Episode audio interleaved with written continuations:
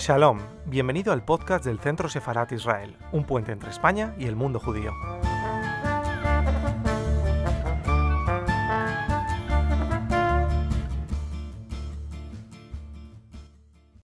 Bueno, muy buenas tardes. Eh, bienvenidos todos al, Centro Sefarat Israel. Para, este centro es un auténtico privilegio ver este salón tan lleno, ver este número de inscripciones tan alto a una actividad que tenemos el gusto de haber coorganizado con el Instituto Francés eh, y con la Embajada de Francia, a quien agradecemos su estrecha y enorme colaboración para hacer posible el acto que hoy, va a tener lugar. Eh, de veras agradecemos, esperamos que este sea el inicio una gran colaboración entre ambas instituciones y nos alegra mucho presentarles a las personas que hoy aquí nos acompañan para hablar de, un pintor, de un pintor judío, eh, del que mañana se van a cumplir 115 años de su muerte. Yo creo que es un aniversario eh, que celebrar y que recordar, eh, sobre todo a través de su obra. Y eso es lo que vamos a hacer hoy. Hoy vamos a recordar a Camille Pisagó a través de, de su obra. Para ello contamos con una persona que, va a conversar con nuestro invitado de hoy. Ella es Ruth de las Heras, es periodista del diario El País, además es historiadora del arte, con lo cual eh, mejor hoy que nunca para, traer y para contar a Ruth eh, con nosotros hoy en este acto. Y además nos acompaña Christophe Duvivier. Christophe es el director del Museo Camille Pissarro de Pontois. Ha publicado varias obras relacionadas con pintores impresionistas y por supuesto una obra dedicada al pintor que tanto tiempo pasó en Pontois, en la ciudad desde donde hoy viene Christophe. Así que sin más, son ellos los, los verdaderos protagonistas. Bueno, nos falta decir que nos acompaña eh, la, la intérprete Sophie gracias a ella vamos a poder entender todo lo que nos, lo que nos diga Christoph. Y sin más les dejo con ellos. Les animo también a compartir esta actividad a través de las redes sociales. Nuestro usuario es arroba Centro Sefarat Israel. Eh, y una vez más agradecerles a todos su paciencia y su presencia hoy aquí. Así que muchísimas gracias y les dejo con, con Ruth.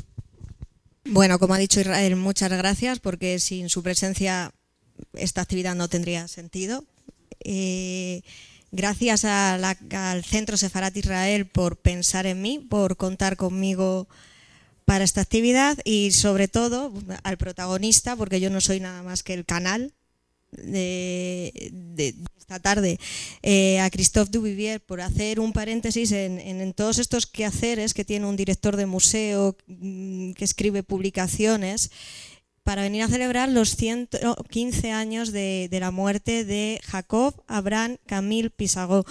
Eh, mañana hace 15 años eh, murió el 13 de noviembre de 1903 en su apartamento de París. En castellano mezclar las palabras muerte y celebración queda raro, pero cuando hace 115 años ya vamos a celebrar el legado, la obra y pocas personas mejor que él, que lleva casi 30 años eh, liderando este museo en Pontua, para contestarnos a preguntas. Eh, decía Calvo Serrayer, em, catedrático de la Universidad Complutense y profesor de las últimas generaciones de historiadores del arte, experto en este artista como en otros tantos, que el arte es hacerse preguntas, encadenar preguntas y quizás a veces las podemos responder. Vamos a ver si podemos responder algo esta tarde, si no, simplemente el tema de conversación ya merece la pena. Eh, sé que la primera pregunta que, le voy a lanzar ya sé que es muy extensa, la respuesta. Entonces, vamos a empezar y luego volvemos a Cézanne. Vamos a, hablar de, de alguien que fue el padre del impresionismo, uno de los padres del impresionismo. Cézanne dijo que era el padre del impresionismo. Eh, estamos en un momento en el que se rompe el canon, eh, se rompe con lo académico y, llega el impresionismo que abre la puerta al siglo XX, a las vanguardias. ¿Exageraba Cézanne y exageramos nosotros al decir que, que era el primer impresionista o, uno de los primeros? Eh, eh, esta cita de Cézanne es necesario completarla. Eh, al final de su vida habló de Pizarro y entre otras cosas dijo que era nuestro padre a todos, hablando de los impresionistas. Dijo también que Camille Pizarro había aprendido sin profesor y que era el primero en pintar con colores complementarios. Es decir, que es una cita mucho más rica que esta síntesis del padre del impresionismo. Porque está claro que Pizarro no fue el único inventor del impresionismo, eh, pero para Cézanne era su padre era Dios, incluso dijo que, para él era Dios. Efectivamente, eh, Pizarro fue quien enseñó a Cézanne a, trabajar, a trabajar desde un punto de vista existencialista. A veremos, bueno, las obras que habéis visto son obras precisamente de esta etapa. Esto es eh, el estudio en Santo Tomé. El que está sentado es Pizarro, eh, a la derecha de pie está Fritz, eh, su, su, su, maestro, eh, y luego, bueno, distintos paisajes de, tanto de Venezuela como de Santo Tomé. por lo que nos ha contado Christophe, ha abierto como varios campos. Vamos a intentar cerrar el de la familia. Hemos hablado de la familia de la que viene, vamos a hablar de la familia que forma, precisamente porque hay un de actualidad más o menos eh, curioso el papel de su bisnieto, que ahora nos lo cuenta. Eh, y luego también esto de no creer en el sistema familiar. Él se él se casó con, una doncella de, su madre, pero no se casó de la manera convencional, es decir, primero tuvieron dos hijos, creo, y luego ya se casaron. Esto tampoco estaba especialmente bien visto. Entonces, por un lado le lanzo esta parte de, la familia, de cómo crea su propia familia, y luego vamos con esta espiritualidad y con esto que ha nombrado a Gauguin eh, con respecto a cómo se plasma su religión si es que la practica, que, no, en su obra. Hablemos de su familia, de la que él crea, y luego vamos con lo siguiente. Eh, pues sí, eh, Camille Pizarro eh, siempre estuvo en ruptura con su familia. Bueno, su familia luego vino a, París. pero a su padre le desagradó muchísimo que Camille Pizarro primero no se casara y, viviera, eh, con una, viviera con una chica que fue su criada, una criada de la familia, eh, que era católica y que además no tenía dinero. Era una unión totalmente indeseada eh, para, para el padre. De hecho, Pizarro mm, tenía, tuvo unos hijos antes de casarse con, con, esta chica, Lucien, el primogénito, y luego su hija Jeanne, que morirá bastante joven en 1874 en, en Pontoise.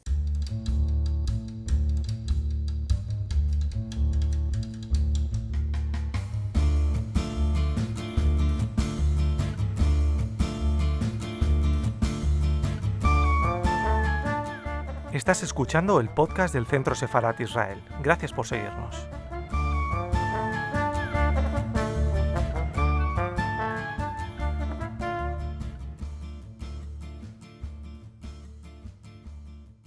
Bueno, eh, vamos a Pontoise, que es donde está el museo. Quiero que nos cuentes algunas pinceladas de, de, qué, de qué tiene el museo que, que diriges un museo que está a unos 30 kilómetros de París y que no es demasiado conocido. Claro que París abruma. Eh, y luego también, eh, ¿qué se hace en un museo dedicado a Pizarro que tiene mm, otros artistas en sus colecciones? ¿Cómo se hace que un artista del 19, cómo se trae al siglo XXI? Eh, estás está preparando una exposición para el 2021 de Pizarro en Basilea. Eh, ¿Cómo se relee este Pizarro? ¿Cómo, ¿Cómo, se hace que sea atractivo para el público de hoy? Eh, es una pregunta muy compleja y con varias preguntas en una. Em, el Museo Pizarro es un museo pequeño que depende de otro museo en Pontoise, que es el museo principal, que eh, está dedicado a Otto Freilich y al, arte abstracto.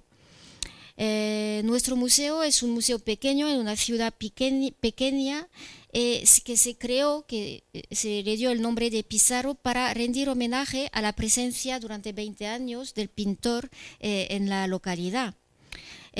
nuestro museo se creó en 1980 y mm, se creó su, colección, se creó a partir de más de un centenar de exposiciones eh, em, expusimos pues pintores eh, de la importantes de, que habían vivido e, en, la zona. Eh, fuimos, hicimos exposiciones importantes, por ejemplo, fuimos los primeros en exponer los bustos de los parlamentarios de, de Domier, fuimos los primeros en hacer una muestra sobre Caibot en 1987. Ahora la fama de Caibot es internacional, es innegable, de hecho tiene, eh, un valor eh, mercantil superior a Pizarro, pero en los 80 nadie conocía a, Caibot, nadie se interesaba eh, por Caibot. también trabajamos a nivel de archivos, hemos desarrollado archivos, hemos publicado la correspondencia de Camille Pizarro, son cinco volúmenes y eh, es muy interesante porque eh, Camille Pizarro en, sus, en su correspondencia pues eh, aparece como un crítico moderno de, su propia época. Además hay muchas cartas que escribe a su hijo es decir, que él dice sin tapujos lo que piensa sobre los demás artistas.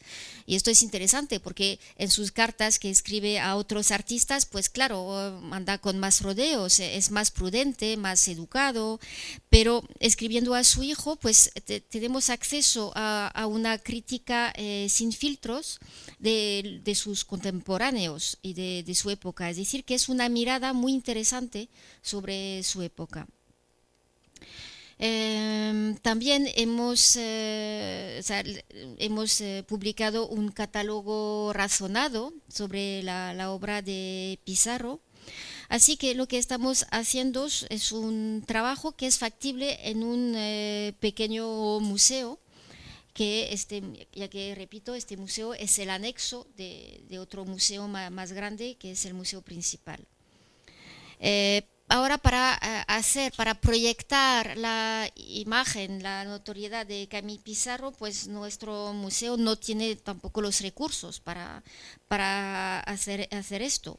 Ahora yo pues organizo, monto eh, varias exposiciones en todo el mundo he sido comisario de exposiciones en Francia, en Polonia, en Japón, en Suiza, y no solo sobre Camille Pizarro o sobre Freilich, también sobre otros eh, artistas. Y eh, pues eso es lo que hacemos. No sé si he contestado su pregunta. Eh, dicen que tenemos que acabar, el tiempo se nos ha ido. Les dejo con un campo de coles de Puntuas, está el Thyssen es lo más cercano que tenemos a Pizarro. Em, si tienen alguna consulta y le pueden pillar ahora la salida, seguro que, que habla largo y tendido. Muchas gracias por venir.